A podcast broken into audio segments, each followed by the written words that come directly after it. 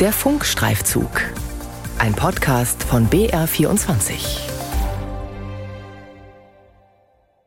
Chu Dong-yu, so heißt der alte und neue Generalsekretär der FAO, der Landwirtschafts- und Ernährungsorganisation der Vereinten Nationen, mit Sitz in Rom. Die Mitgliedstaaten der FAO haben Chu gerade für vier weitere Jahre im Amt bestätigt. Dabei war schon seine erste Wahl 2019 hoch umstritten. Unter anderem, weil China nach Ansicht von Kritikern seit Jahren versucht, internationale Organisationen wie die FAO für seine Zwecke zu nutzen. Unter chinesischer Führung hat sich die FAO stark verändert, sagen Expertinnen und Experten, die die Organisation von innen kennen. Eine dieser Personen meldet sich Anfang des Jahres bei der ARD. Daraus entwickelt sich eine Recherche, an deren Ende deutlich wird, China verfolgt offenbar einen größeren Plan und der Führungsposten bei der FAO ist ein Teil davon. China, Macht, Essen. Pekings Griff nach der UN-Ernährungsorganisation. Ein Funkstreifzug von Arne Meyer-Fünfinger und Alexander Nabert. Vor wenigen Wochen in einer Wohnung in Rom. Die Person, die Anfang dieses Jahres Kontakt zu uns gesucht hat, sitzt jetzt vor den Reporterinnen und Reportern des BR. Um sie zu schützen, sprechen wir auf Deutsch nach, was sie uns erzählen will. Ich habe damals angefangen, bei der FAO zu arbeiten, weil ich etwas Gutes tun wollte im Bereich der Entwicklungszusammenarbeit. Und ich dachte, dass ich eben einen kleinen Beitrag dazu leisten könnte, dass das globale Ganze ein bisschen verbessert wird. Doch seit einigen Jahren kommen der Person Zweifel. Deswegen sucht sie Kontakt zu Journalisten. Ein Hilferuf, wie sie sagt. Die Person riskiert damit ihren Job. Warum sie das macht? Meine Kollegen und ich beobachten, dass die FAO auch für andere als für die eigentlichen Zwecke genutzt wird.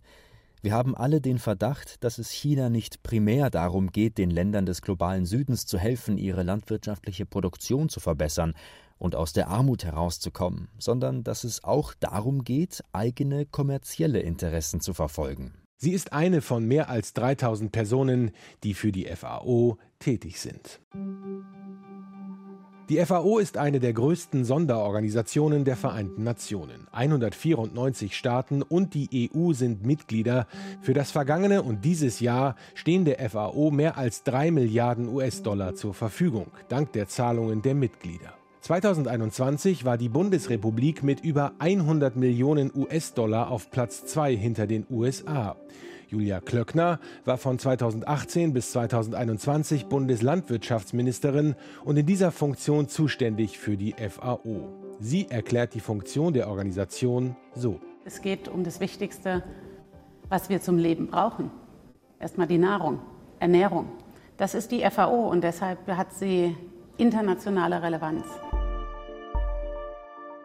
2019 kandidiert erstmals ein Chinese für den Posten des Generaldirektors, Chu Dong-yu. Für weitere Kandidaten aus Indien, Kamerun, Georgien und Frankreich gehen ins Rennen. Doch dann ziehen Kamerun und Indien ihre Kandidaturen zurück. Im Vorfeld der Wahl hatte China Kamerun knapp 80 Millionen US-Dollar Schulden erlassen. Ku Dongju, China.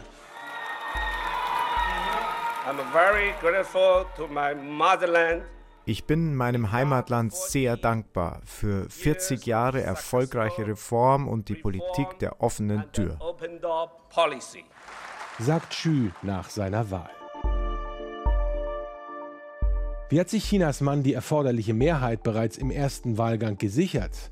Zwar dürfte Xu als stellvertretender Landwirtschaftsminister Chinas über Expertise verfügen, doch nach Ansicht vieler FAO-Kenner schien die französische Gegenkandidatin deutlich qualifizierter. Die Mitgliedstaaten der FAO wählen den Generaldirektor. Für Deutschland war damals Julia Klöckner dabei. Bei der Wahl habe es Auffälligkeiten gegeben, erinnert sie sich.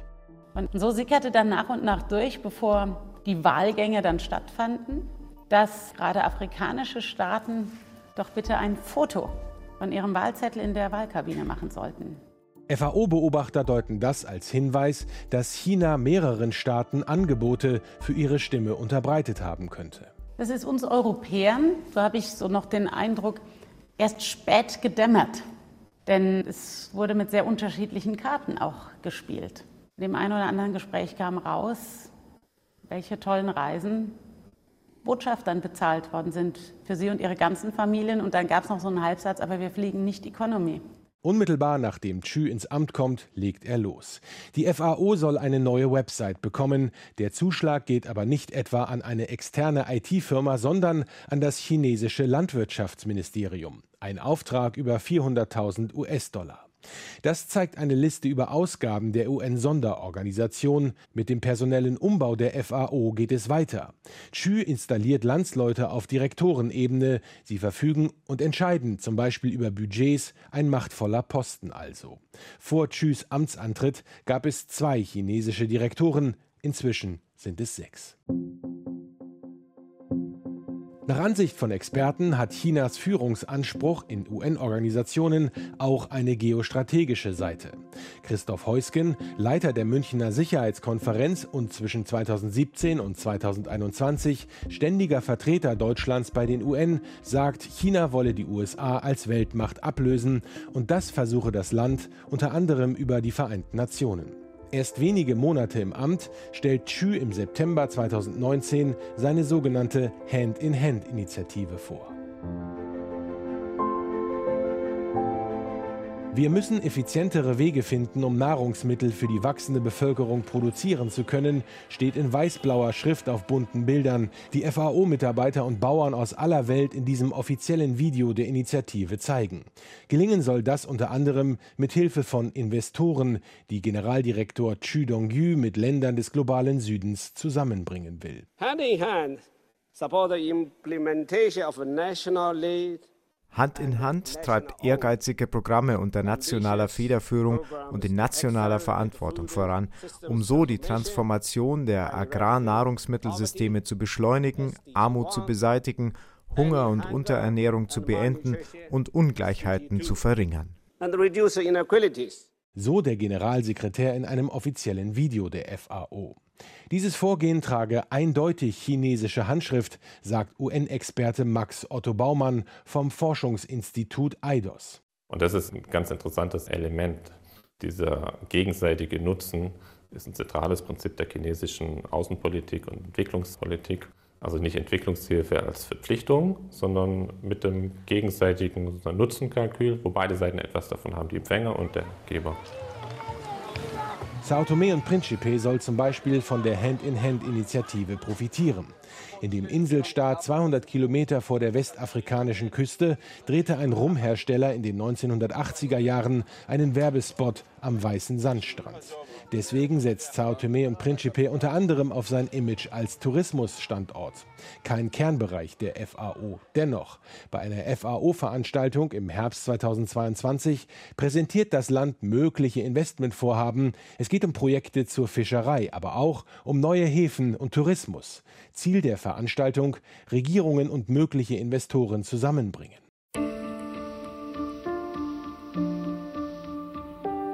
China hat bereits vor einigen Jahren Interesse an Sao Tome und Principe gezeigt. 2015 unterzeichnen beide Länder einen Pakt. China will 800 Millionen Euro in einen Tiefwasserhafen investieren. Gedacht sind diese Art von Häfen für große Containerschiffe als globale Warenumschlagsplätze. Kurz darauf bricht Sao Tome und Principe seine diplomatischen Beziehungen zu Taiwan ab und nimmt sie mit China wieder auf. Den Flughafen auf der Insel will China ebenfalls ausbauen, auch das in einem Abkommen fixiert. Dabei fehlen den Menschen dort an manchen Tagen elementare Dinge wie Strom und Benzin, wie uns ein Bewohner vor Ort erzählt. Wenn es ums Unterschreiben von Verträgen geht, sind sie schnell dabei.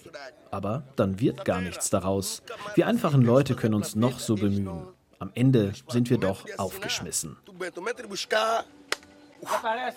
Worum geht es also wirklich?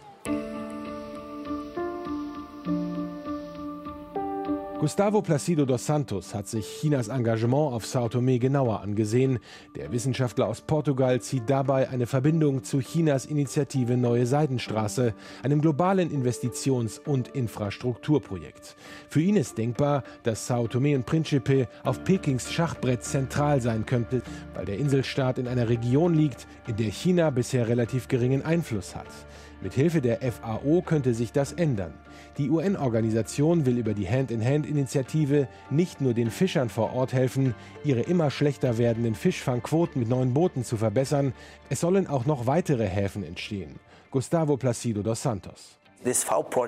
Dieses FAO-Projekt mit seinen fünf oder sechs Kapiteln wie Infrastruktur, Lebensmittel, Fischerei und so weiter ähnelt der Seidenstraßeninitiative. Das ist so eine Art international geförderte Seidenstraßeninitiative. So kann China Einfluss nehmen und Mittel in Projekte lenken, die auf Chinas globale Ziele einzahlen.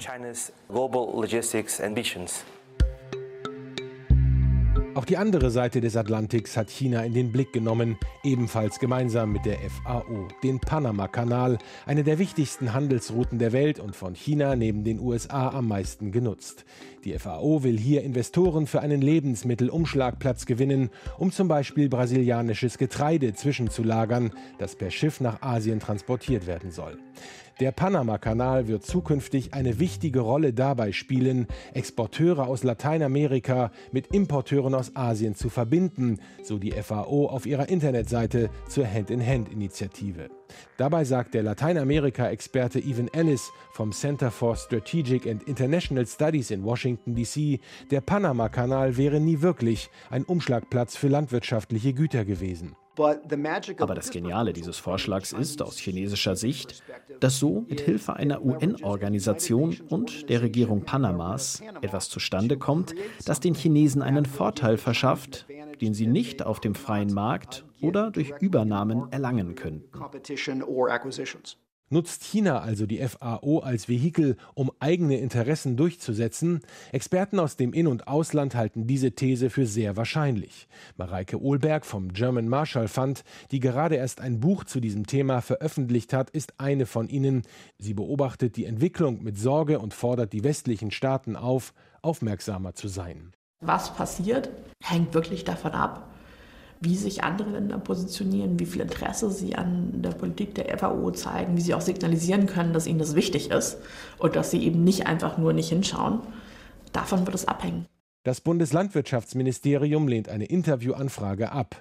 Schriftlich teilt uns das Ministerium mit, mit Blick auf die Arbeit der FAO in den vergangenen vier Jahren ergebe sich ein gemischtes Bild. Jede Instrumentalisierung der Organisation für unilaterale Interessen sei nicht tolerabel. Gern hätten wir auch mit Xu Dongyu oder mit seinem Vertreter ein Interview geführt, doch wir erhalten Absagen. Ein umfangreicher Fragenkatalog unter anderem dazu, ob China die FAO nutzt, um geopolitische Interessen durchzusetzen, bleibt im Kern unbeantwortet. China, Macht, Essen. Pekings Griff nach der UN-Ernährungsorganisation. Ein Funkstreifzug von Arne Meyer-Fünfinger und Alexander Nabert. An der Recherche beteiligt waren Kolleginnen und Kollegen von BR, MDR, RBB und SWR. Redaktion hatten Verena Nierle, Helga von Ojen und Veronika Wagner.